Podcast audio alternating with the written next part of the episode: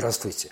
В эфире программа «Творческая гостиная Правды.ру» и я, ее ведущий Сергей Каргашин. Сегодня в нашей студии певец, писатель, биограф Анны Герман, написавший порядка десяти книг об этой замечательной певице Иван Ильичев. Приветствую, Сергей. Здравствуйте, дорогие зрители. Иван, я знаю, что январь выдался у вас очень ярким, насыщенным творческим месяцем. Было много событий, и одно из главных событий – это новое издание книги Да, об да, да, Ане да. Герман. Ну, Новый год, новая книга. Кстати, не ожидал, что она выйдет вот так красиво, да? А, Она выглядит, вышла она небольшим тиражом, потому что был, было уже первое издание вот, несколько лет назад. А, Называется книга «Личный альбом». В эту книгу вошло, вошла такая билетристика, то есть это а, глава, сопровождающая, сопровождающаяся фотография, а в главе каждая, каждая ситуация из ее жизни в разные периоды м, описана достаточно подробно. То есть мы можем здесь коснуться, например, детства, кос- коснуться итальянского периода ее жизни, последние годы, последние гастроли.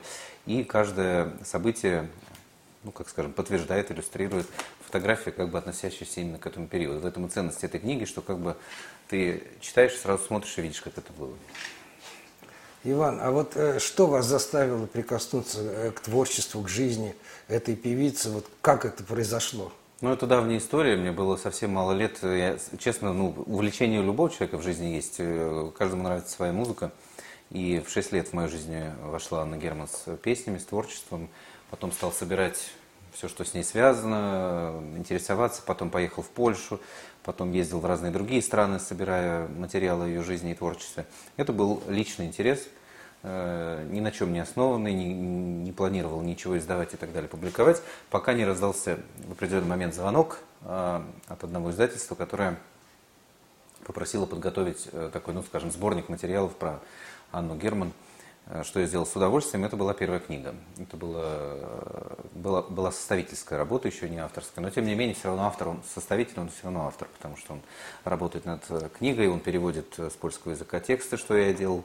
Вот. Ну и э, материалы, которые вошли в эту книгу, помимо текстовых фотоматериалы, то есть это то, что я собирал на протяжении многих лет и продолжаю собирать. Это огромный фотоархив, э, посвященный касающийся Анны Герман. Это и личные фотографии, и архивы ее друзей, родственников, собранные мной по, в разные годы в разных странах мира.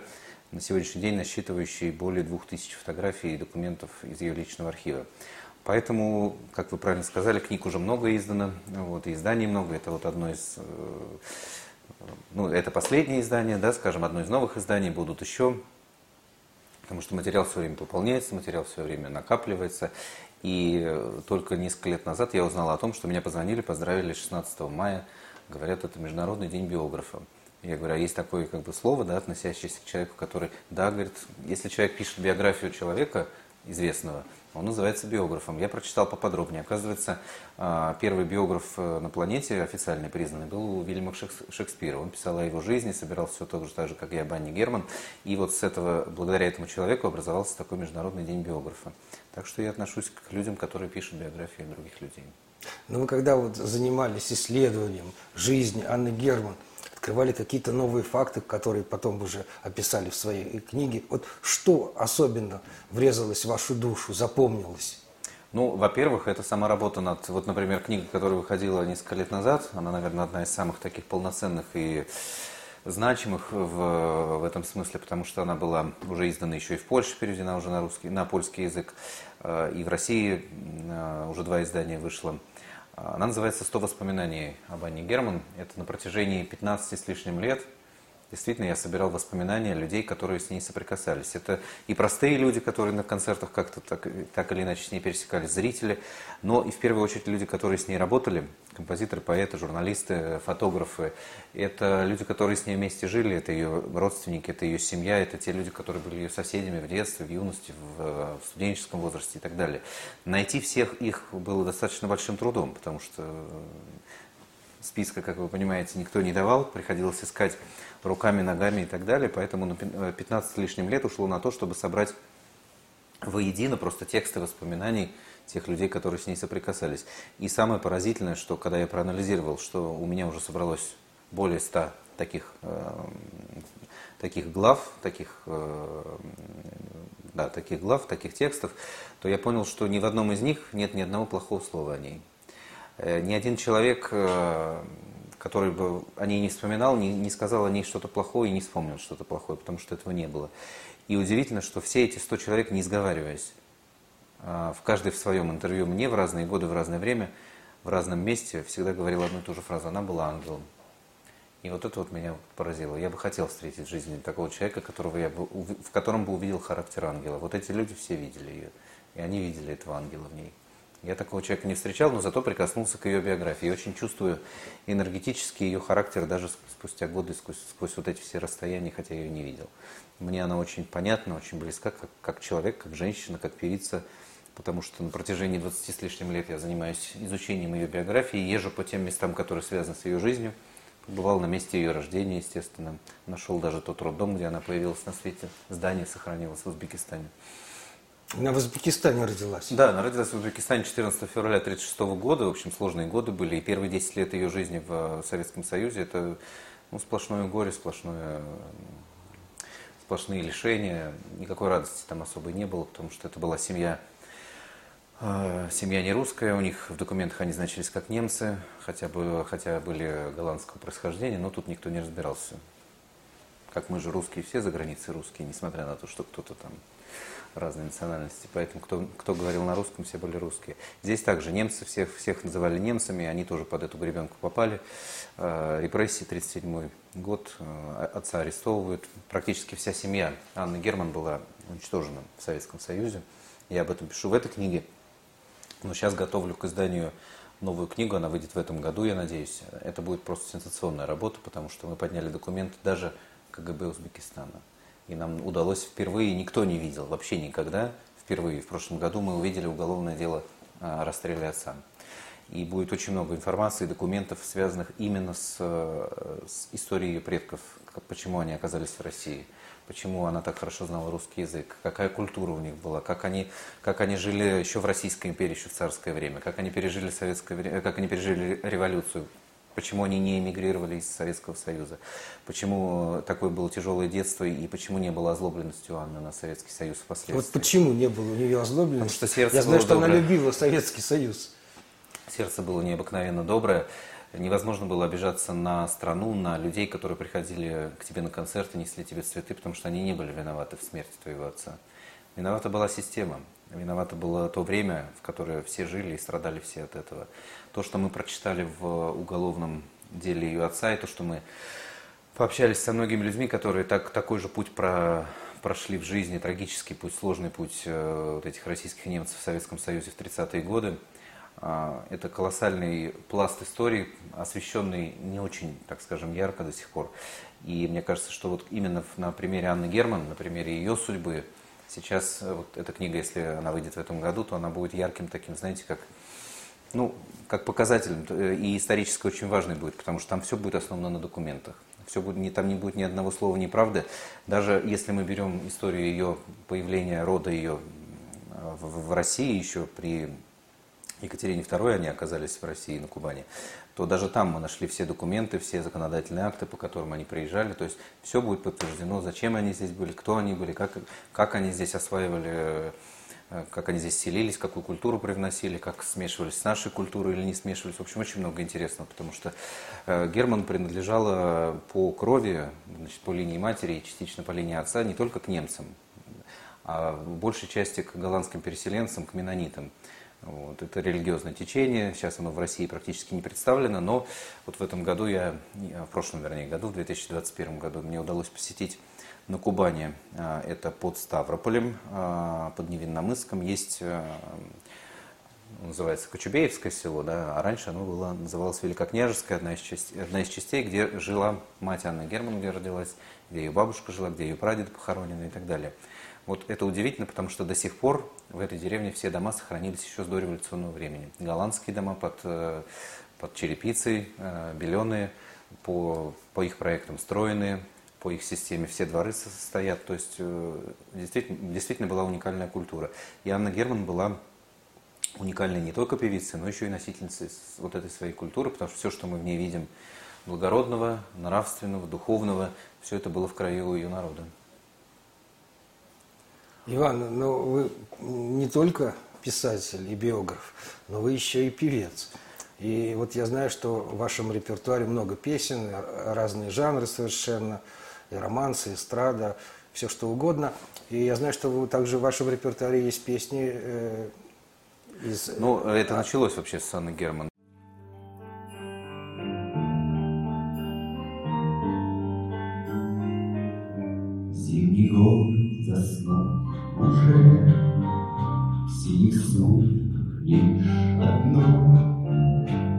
Двенадцатом этаже Не погасло твое окно.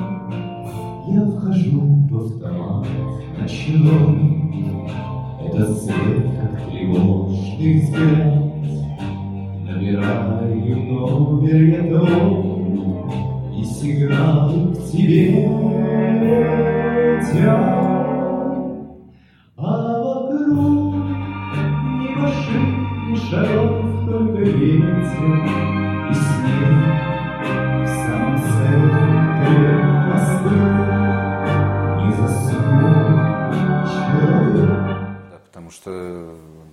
Так как-то я никогда не думал, что ну, пел и пел себе там. Вот в хоре пел э, в юношестве, в детстве. Вот, а потом получилось, что в 2003 году попал на фестиваль в Зеленую гору, это международный фестиваль был, и пел там на русском, польском языках песни. И, и мне дали вторую премию. Ну, собственно, одна из песен была песня Анны Герман. Премия была тоже имени Анны Герман. Ну что, значит, надо было петь дальше. Поэтому, конечно, ее песни... а, Меня часто спрашивают, а как ты поешь ее песни, она же женщина. Но в ее репертуаре достаточно песен, которые можно петь от мужского лица. Вот, поэтому такие песни, как «Один раз в год сады цветут», понятно, мы не поем. Вот, это женский удел. Вот. Но есть очень хорошие песни, душевные, глубокие по смыслу и на русском, и на польском языках. Вот, я с удовольствием их пою и в своих концертах, и в вечерах, посвященных памяти Анны Герман. Так что музыка и песни э, в мою жизнь, как, уже как исполнителя, тоже пришли благодаря ей. Иван, у вас же за плечами порядка пяти альбомов, да, вот сольных Да. альбомов, много песен. И я знаю, что в январе, э, 15 января был большой концерт в Крокусе. э, Да. Лариса Рубальская, известные певцы в этом участвовали. И вы участвовали и как певец, и помогали с режиссурой. да, и режиссура. Да, вот об этом расскажите, пожалуйста. Ну, это тоже часть моей работы. э, Музыкальный проект «Имена на все времена», который 20 лет назад с небольшим э, родился в Москве. Этот проект был, как сказать, создан для того, чтобы э, в те годы для того, чтобы помогать артистам, так скажем, старшего поколения, да, советской эстрады, все-таки, чтобы люди не забывали о их творчестве, чтобы люди слышали эти песни, потому что ни для кого не секрет, что в 90-е годы всю эту, весь этот пласт культуры наше телевидение, радио вычеркнуло и поставило на полку, а где-то и выкинуло вообще. Поэтому было очень сложно. Вот. э, Проект, который первые пять лет слышал только отказы отсюда и отовсюду, потому что нельзя было с этим списком артистов ни на телевидение попасть, ни на радио и так далее. Поэтому приходилось, мы решили пойти другим путем, мы решили делать концерты. И поняли, что зрители же голосует, как говорится, билетом да, своим. То есть, если он хочет идти на этого артиста, он приходит и покупает билет. И радуется на этом концерте вместе с другими зрителями. То же самое сейчас концерт Ларисы Рубальской в Крокусе. Это был тоже большой путь к нему, потому что мы сделали в нашем проекте, не буду говорить сколько, но около 100 концертов творческих вечеров Ларисы Рубальской в Москве на протяжении последних 15 лет. И, конечно, юбилейный концерт должен был быть большим, э, значимым, красивым, поэтому мы старались приложить максимум усилий всех-всех-всех, и режиссерских, и технических, и организационных всех, для того, чтобы этот концерт состоялся. Но мне очень приятно, что именно мы это делали, потому что мы это делали с настоящей искренней любовью к поэтессе, к человеку Ларисе Алексеевне Рубальской, потому что по-другому к ней относиться, чем с любовью, невозможно. Только, только так. Может быть, это кто-то и другой бы мог сделать, но, наверное, там бы не было столько души. Мы душу вложили точно совершенно, это я могу гарантировать. Поэтому концерт удался, 15 января он состоялся при полном зале в Крокусе. Четыре с половиной часа, ни один зритель не ушел. Я считаю, что это победа. А вы что там пели, какую песню? У меня целый цикл песен на стихи Рубальской, э, около шести или семи песен.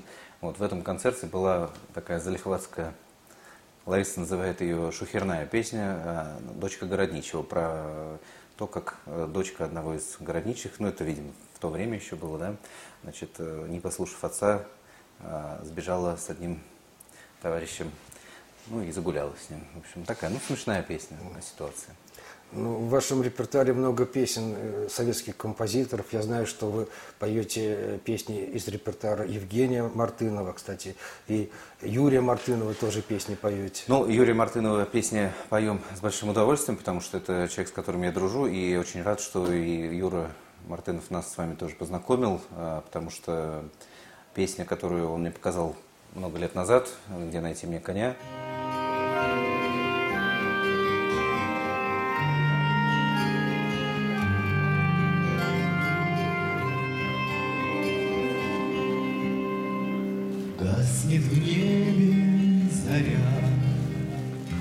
Реки серебря, Обогряя туман облаков.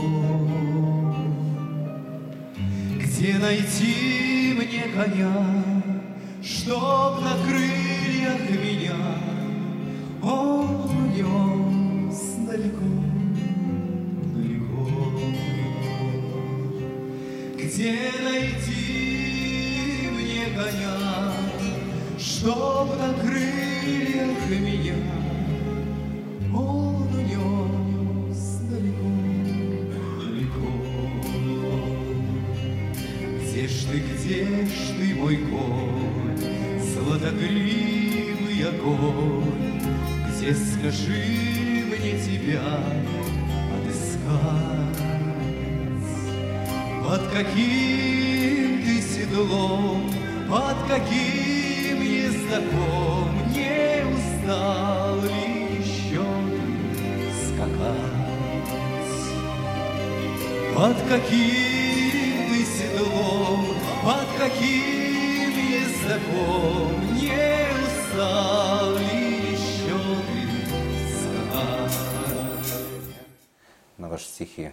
Она действительно стала необыкновенной песней в моих концертах. Она как песня, как песня молитвы, как песня исповедь. У меня в концерте лично она звучит именно так, потому что песни разные, веселые, романсы, грустные и так далее. А с этой песней я практически всегда открываю вечер. Она идет без объяснений, без всяких пояснений, без комментариев. Люди сидят всегда как завороженные, слушают. И практически всегда после концерта спрашивают, а что это была за песня? Ну и тогда я уже после концерта уже рассказываю, кто автор и так далее. Потому что необыкновенная песня. Хочу вот при всех поблагодарить Надо еще раз за э, Юрию Мартынову передать привет. Юра, привет. Это Огромный, да. мой первый профессиональный композитор.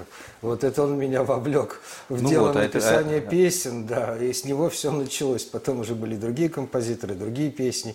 Вот. Но Юра, я все помню, тебе спасибо. Да, ну и, в общем, благодаря вам, Юрий, вам и людям, которые вот помогали записывать этот альбом, она вошла в диск, совершенно удивительный диск, который мне удалось сделать. Он вышел в 2017 году, значит, э, вот он такой темный, потому что он, как бы, знаете, как он, он, заставля- он должен заставлять задуматься. И там все песни, там нет веселых песен на этом диске. Я собрал все самые такие задумчивые, философские песни. Ну и песни, где найти мне коня, именно сюда попал, этот альбом, с раздумьями. Отлично. Я знаю, что в январе несколько новых песен у вас Совершенно верно, да. вышло. Вот «Снегири», «Солнце». Снегири сегодня прям вышел. Прям сегодня, Прям сегодня, да. Сегодняшняя премьера. Я еще даже не смотрел, как это все опубликовано в интернете. Вот. Но а, вообще «Снегири» такая удивительная песня. Она мно- много лет назад попала в мой репертуар. Это композитор Григорий Пономаренко. Э, Стихи Николая Палькина, э, саратовского поэта. Песня никогда нигде не звучала. Никогда.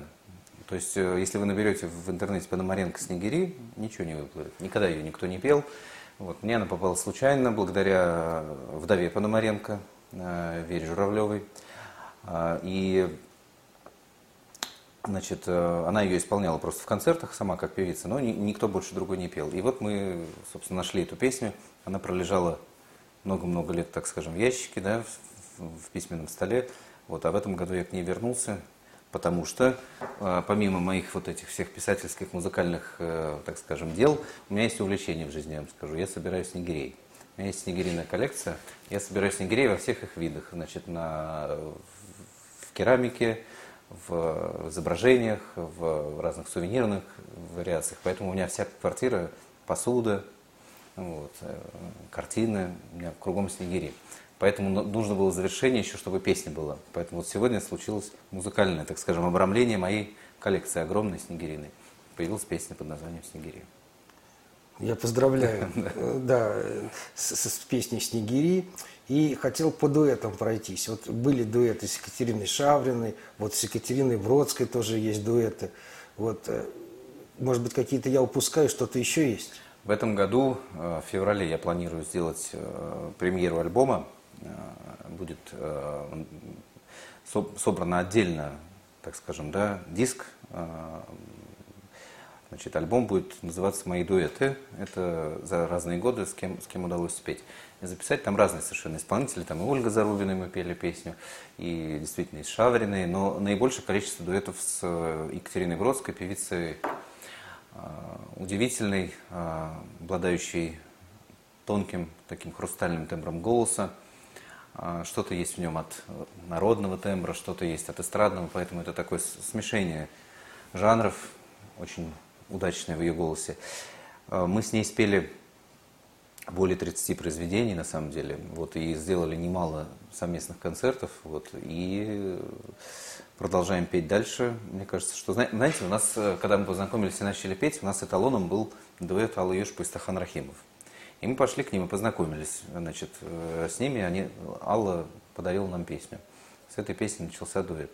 Вот, то есть, как бы эстафета передана от правильных людей, в правильные руки, как сказали Юшпа и Рахимов. Сейчас их нету, к сожалению, а песни их живы, и мы их продолжаем петь. Э, И также песни дуэта Рузавина Таюшев, и также песни дуэта Беседина Тараненко. И, кстати, из репертуара именно Сергея Таюшева, Сергея, фу, Татьяны Рузавина и Сергея Таюшева мы взяли песню «Мне не хватает тебя» э, на стихи Висбора. Где ты ходишь ты через дожди, Проживаешь ты жизнь иною, Говорят мне весну подожди, Все иначе предстанет весною. Только в этой весне Ветры грустно трубят, Ты ведь знаешь, что мне не хватает тебя. Ты ведь знаешь, что мне не хватает тебя. Говорят, есть таблетки для сна, С ними полный покой обеспечен. Есть в гитаре такая струна, Что печаль любовью все лечит. Но не в той струне Все другие скорбят. Ты ведь знаешь, что мне не хватает тебя. и ты знаешь, что мне не хватает тебя. Мы ее спели с Катей, тоже практически не меняя манеру исполнения, то, то, как делали раньше Таня и Сережа. Иван, я знаю также, что вы и э, пробовали и снимались в кино. Было дело, но скажу вам честно, это не мое. Понял, что это не мое, потому что киножанр требует определенных законов. А, Это оказалось, ну, пр- проба была, и на этом дело кончилось. Вот од- одна из проб была в, в сериале «Прощальное эхо» у Игоря Черницкого, и несколько было моментов съемки в а, сериале про Анну Герман. Я играл польского продюсера. Ну, сыграл нормально, выглядел нормально, но мне не понравилась атмосфера. Я не, не- не почувствовал Ну, тут работы. важно внутреннее состояние. Вот получаешь удовольствие и кайф от того, Да, что да, да, делаешь совершенно. или нет. На сцене, да, на сцене, да. И вот э, если возвращаться к формату моих творческих встреч, как, как, как они проходят, то они всегда проходят в соединении слова и музыки, то есть это общение со зрителями, это иногда даже чтение каких-то фрагментов моих книг, это обязательно исполнение песен, э, это обязательно ответы на какие-то зрительские э, вопросы, потому что вот этот формат, он был в свое время, если помните, да, в советской, когда авторских встреч, а потом он как-то исчез. Ну, вот, и сейчас э, достаточно мало этого формата представлено, когда человек творчески выходит на встречу со зрителями и общается непосредственно с людьми, отвечая на их вопросы и еще и рассказывая о себе исполняя песни. Вот поэтому вот в моем, в моем случае это происходит именно так. Я вижу книгу еще э, лежит вот э, э, Да. Жанна Бичевская. Это что за книга? Это особая, так скажем, да, часть э, моего творчества тоже. К песням Бичевской я пришел еще в раннем детстве. поскольку мои родители слушали ее пластинки. Вот никогда не думал о том, что стану писать о ней книгу. И когда, посетив несколько десятков ее концертов в Москве, понял, что желание созрело, а материала не было вообще. Я обратился к ней, подошел, и она сказала, нет, нет, нет, я хочу остаться. Ну, то есть, если, если у нее действительно мало интервью, у нее действительно мало она о себе рассказывала, и такой человек загадка, и в творчестве это видно, что, что все сконцентрировано на ее внутреннем мире, на ее песнях только. Но мне удалось, я счастлив, что э, на протяжении пяти лет я работал над, над этим материалом.